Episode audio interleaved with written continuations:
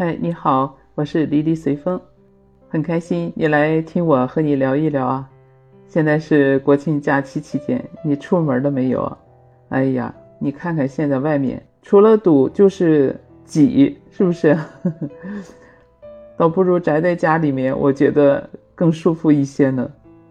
好歹有这么一个假期，在家里看看电视啊，听听音乐，看看书，做做美食，陪陪家人。也是挺好的，是不是？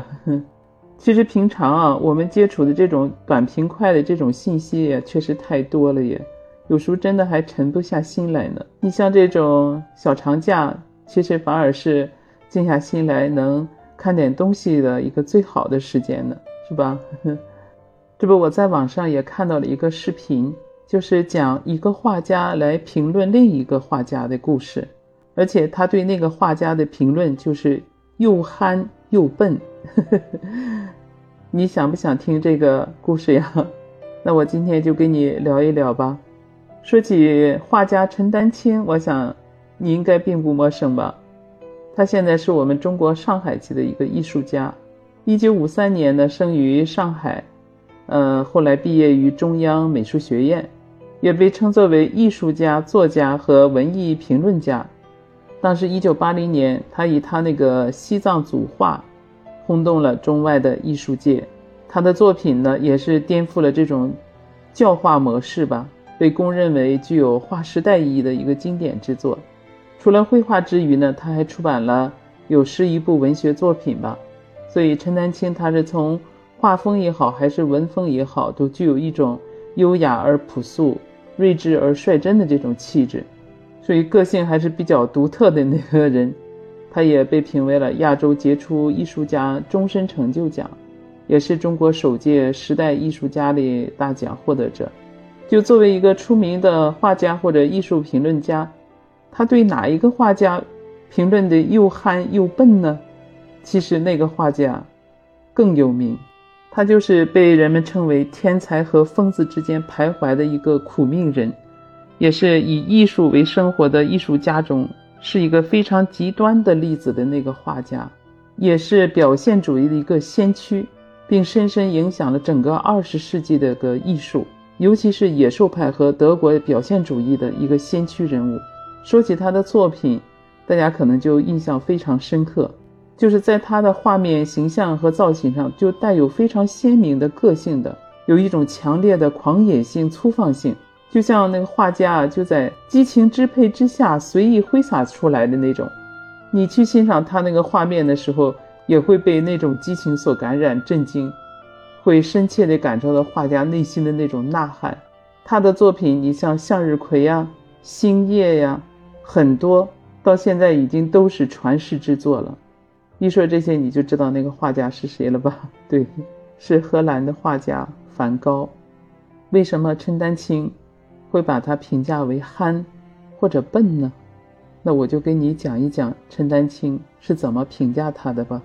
说起陈丹青说梵高啊，他就说其中有一幅画都让他看哭了，就是最迷人的就是梵高的他那种抱残守拙、大智若愚、大道至简的那种憨。他说弗洛伊德说过一句话，就说梵高的画没有一张是不好的。就当陈丹青看到弗洛伊德评价这句话的时候，他说：“我我都觉得很解气哎，就说那些没画完的，包括初学的画，也都是没有一张是不好的，都是非常好的。那么二十世纪初啊，他说最顶尖的大师都特别佩服梵高，而且也都很懂他。其中毕加索呢就说过这样一句话，他说：你像希腊人、罗马人、文艺复兴的那些人，他都有个规则在那画画。”但是就是到了梵高开始，他每个人必须都要做自己的太阳。哎，这句话他说说的就非常有意思。那艺术家说的话，同时也讲出了这么一个大道理：就什么叫做自己的太阳呢？就是自己定规则，画什么呀？怎么画？什么时间画完？要不要画下去？就你自己掂量。你在此之前，你找不到一个可以帮助你的法则。其实就是说，梵高他自成一派的。他不局限于原来那种规规矩矩的画法。当时陈丹青呢就举了一个例子，他说大家都知道梵高，其中有一个最动人的一个冤案，就是他一辈子几乎没有卖掉过画。他又说，可能真的这个问题可能是给弄反了，就是没有人要他画画，没有人对他说：“哎，Vincent，你给我画一个男孩站在海边，或者说，哎，你给我画一幅向日葵，在我家里挂一挂。”没有，他说一个人都没有叫梵高画画，是他自己要做的。那么就是这种自由，也就造就了梵高。但同时，这种自由啊，他说也弄死了梵高。大艺术家通常都是会被历史简化的，所以呢，陈丹青说他经常也是这么要求：说真正喜欢画的人呢，你要翻回去看，注意看所有的作者呀。可以说，他所有的早期的那个作品里面都有很多我们没有发现，也没有注意到的一些好东西。那么，你像梵高他的早期作品呢，也就是他刚学画的时候。是一八八一年到一八八三年左右吧。当时陈丹青说，他就一张一张看梵高的画。哎呀，他说那真的是画的好，画的太好了。他说其中有一幅画，就是画一棵树开满了花，他就在那看那个英语的说明啊，看着看着，他说他眼泪就流下来了。他说其实他早就知道梵高这幅画的，可是他现在。知道他画这幅画的原意，是因为他弟弟要生孩子了，他特别高兴，说是要送给他弟弟的儿子呢做礼物的，就是那幅画。他说真的是一个心地非常善良的一个疯子，没法言说的一个道理，就是他的画非常耐看，真的很耐看，看很久还是觉得好，就是很少有一个画家这么耐看的，真是绘画的神品呀，实在是没法用言辞来形容。就有时候画家自己啊，他也不知道自己是怎么画出来的。尤其像梵高这样的憨人，他是画家里头有史以来最憨的一个。就是一个憨人开始学画呀，他就会更憨了。他一辈子的风格，但是他好在哪里呢？就是我相信可以用一万篇文章，啊，去定义、去形容、去分析。可是我就最迷他的就是他那个憨。这个 陈丹青说。大家不要小看这个“憨”字啊，他说：“我自己画画，我想我我知道的，就是你画画画的巧，那不是难啊。你有才华，然后经过刻苦的磨练呀，你有可能熟能生巧，越画越巧，有可能的。可是有一种画呀，它好就好在那个憨，这个憨呢是你没法学的，那个不是才能，他说那是天分。就是让我们来看一下梵高，在一八八一年左右，他最开始下手学画。”他临摹的谁呢？他就一直临摹那个米勒。大家知道，这个米勒呢，也是法国近代绘画史上，呃，深受人民爱戴的一个大师。他是一个农民出身的，就他那个淳朴亲切的艺术语言啊，尤其是被广大法国农民所喜爱。这个出身于农民世家的画家米勒呀，呃，他说应该是一八七五年逝世的。当时梵高临摹他的画的时候。应该这个米勒呢，大概去世有六七年的样子了。就是现在看来，就是我们也没有证据知道为什么梵高特别喜欢米勒。但是米勒曾经说过一句话，他就说：“一个劳动的人啊，是最美的。”哎，他说我也很欣赏这句话。哎，你没法去解释这句话，因为大家都知道，在那个时候，所有的画都是画贵族啊、画有钱人、才子佳人的这些。他会说一个在劳动的人是最美的，因为米勒本身他就是农民，他也一定种过地。但是他说，可是没有资料显示梵高也种过地、下过田呀。但是他就一定认同米勒的这句话。就你现在回头我们看，梵高这一辈子的作品，尤其是他早期的这些作品，几乎全是农民，全是那些受苦的人、穷人。就是他到了巴黎以后。他才开始出现一些不同的角色，但也是基本都是下层阶级的。你像他身边的这些邮差呀、妓女呀、什么咖啡馆老板呢、小医生啊，或者还有一些天晓得是什么身份的人。但是不管画什么人，就所有的人到了梵高的画里啊，一律都变得非常的憨，又憨又呆。然后最打动他的，这个陈丹青就说，就是他。所看到的下层人、穷人，就是梵高在荷兰啊，最初学习绘画的时候那些角色。他说：“你说这种憨人画憨人，穷人画穷人，哎，就会弄成梵高那样的滋味。”他就说他所说的这个东西是不可学的，就是他天性里的一些东西。就是你看，我们回头看一下梵高的这些画，就是我们不记得他画过一个什么资产阶级，但是他他相信，就是假如就有一天，你让梵高去画一个公爵，或者画个亿万富翁，甚至画个皇帝，梵高也会把他都变成那种像他一样的那种憨。另外呢，陈丹青就说。梵高他说那种憨还是一个形容词，就是笨。他说印象派晚期，也就称作后印象派的三个大师里面，啊，像塞尚、高更、梵高，都是相对来说是笨拙的大师。尤其是出道最晚的，还有点神经病，从荷兰来的这个乡巴佬梵高，是里头可以说是手气最笨的一个人。我跟你说的这些。就是陈丹青对梵高的评价，又憨，又笨。那他说的是真憨和真笨吗？我一说你就知道，其实那都是褒义的。他所谓的憨，就是返璞归真的那种天性；所谓的笨呢，说实话，心里是对他一种哀之不幸的那种怜悯和同情吧。为什么他一生画了这么多画，他都没卖出去过一幅啊？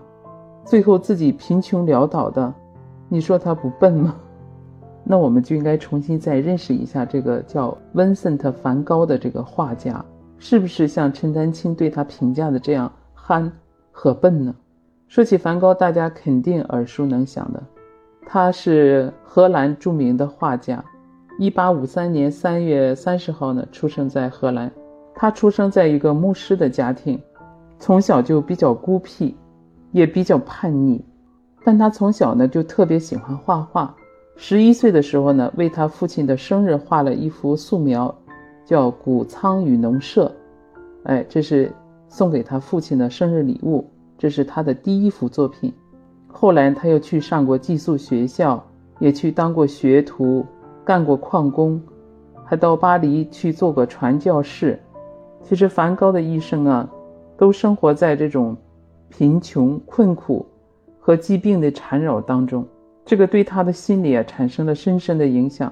所以，在他画作当中的形象造型都是带有一种扭曲变形、狂野粗放。也正是这些因素吧，让梵高产生了这种丰富的感情和深刻的认知。到1888年到1889年期间，因为他精神上不堪那种失望，还有自责，包括外界对他的这个影响吧。精神就有一些失常了。就在他画向日葵的那一年，大概三十五岁吧，就是因为这种精神困扰，他还割下了他自己一块耳朵。时隔一年以后，也就在三十六岁的时候，在精神疗养院里面，他开枪自杀了，结束了他这贫穷困苦的这么短暂人生。陈丹青所评价梵高的那个憨啊。就是因为梵高他的作品当中呢，充满了那种天然的悲悯情怀和苦难意识。就像陈丹青评价他的这个艺术生涯的初期，呃，绘画的那些题材，最多的都是一些在矿区里阴惨的那些场景，还有一些劳作的工人，包括田里的农夫、农妇，像救济院里的老人、孤儿，驾车的老马，劳作的农夫等等。尤其梵高对农民、对田野生活、对这个乡村田野风光有着很高的热情。他喜爱农民的一切，尤其你像向日葵、麦田、豌豆花、鹰尾花等等，他经常就选这些散发着泥土清香的物象呢作为自己的绘画题材。在他短暂的这个艺术生涯当中，嗯，梵高就凭借着自己敏锐的这种艺术感知力，哎，深情的、细致的描绘着这些质朴啊。自然的风景、静物以及人物，要不说他憨呢，他就是被人们称为画家中最纯粹的画家。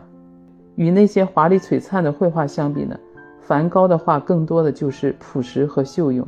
他把自己无限的激情全部倾注于这些朴素的花朵和田野生活中了，就让他这个画作呀产生了一种无法超越也无法模仿的艺术魔力。梵高曾经画过许多有关向日葵的画。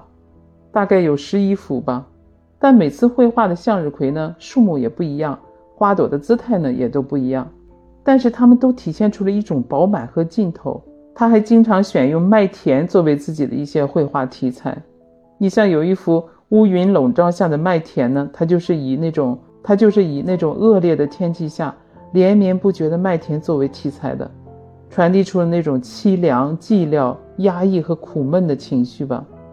还有他画过有乌鸦的麦田，也是以麦田为主要题材的，但是在麦田上方呢，他加入了一群黑黑的乌鸦，从而呈现出了一种深深的绝望和死一般的那种沉寂之情。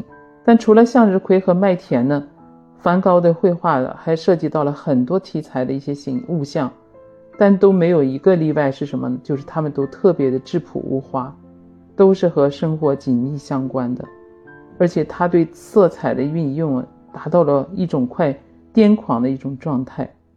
这虽然可能和他这种精神疾病有一定联系吧，但是也不能否认梵高对于色彩的这种创造性的发现和表现啊。他的画作里面的色彩都是很奔放、夸张的。他的画作呢，也深深地影响了二十世纪整个表现主义和野兽派这种绘画。你像我们熟知的他的向日葵啊、夜晚的咖啡馆啊、播种者、星夜等等画作，他的绘画追求就是一种狂野的造型、厚重粗犷的笔触。所带来的一种直率而又单纯的表现方式，而且很有力量和强度。他就强调的是一种神的传递，而不是光形的表现。我想这些大概就是陈丹青评价他为憨的本质吧，就是那种质朴和自由随性，不受那种条条框框的约束，儿子发自于他内心的本性的这种创意。梵高他一生当中呢。一共创作了八百六十四张油画，一千零三十七张素描，还有一百五十张这种水彩画，其中有三十五幅是姿像画，十一幅的是向日葵。但就是这些画作，在他生前几乎都没有卖出去过。大概他生前好像就售出去了唯一一张画嘛，叫《红色葡萄园》那张。是他生前前一年画的一幅油画作品。这幅画呢，是在呃梵高的六幅作品参加在比利时布鲁塞尔叫第七次二十人联展的时候，是他的一个朋友叫尤金的以四百法郎买下来的。但是就在那一年呢，梵高就自杀身亡了。后来这幅画呢，在梵高去世以后十几年的时间里，大概在一九零八年已经。被拍卖到三万法郎了，现在收藏在莫斯科的普希金博物馆。一百多年以后，这幅画肯定不止三万法郎了。相比他短暂的这个人生来讲，他的画作产量还是不低的，但就是在当时没有得到承认和认可呀，所以他的生活才过得那么贫穷潦倒。我想这也大概就是陈丹青评论他笨的一个原因吧。其实里面也满含着对他困苦人生的一种悲怜的心情。要是拿到现在，梵高的哪一幅画不得价值连城啊？对吧？你听了我跟你聊的这些，你觉得陈丹青对梵高的这种评价“憨”和“笨”，是不是很有深意啊？对呀，这也是一个画家对另一个画家，实际上是发自内心的一种敬重和怜惜吧。所谓艺术人的那种惺惺相惜的感觉，是不是？其实我在刚参加工作的时候呢，就从朋友那里看到过《梵高传》这本书。也许那时候比较年轻嘛，对于梵高和他绘画的理解没有那么深刻。其实现在再回头，从陈丹青作为一个艺术家的角度，再重新评价和分析他这个人生和作品的时候，我想这个理解的深度呢，就更近了一步。虽然相隔着两个世纪，那么对于人们把他评为天才和疯子之间徘徊的这个苦命人，或者就像丰子恺老先生对他的评价是以艺术为生活的艺术家当中是最极端的一个例子，理解的也就更深刻了。梵高真的就是这样一个人，一个又憨又笨的一个人，但同时他也是一个最善良、最真诚。精神世界最自由的一个人，你说我说的对吧？好了，今天呢，就跟你聊这些，你觉得陈丹青对于梵高的这种评价，你有什么感想啊？你也可以把你的一些想法，在我评论区里留言，我们来进行讨论。那好，也祝你在国庆假期过得轻松快乐，别忘了去关注我的专辑呀，给我的专辑点赞、评论和订阅，也谢谢你的支持和鼓励。那我们下次再聊。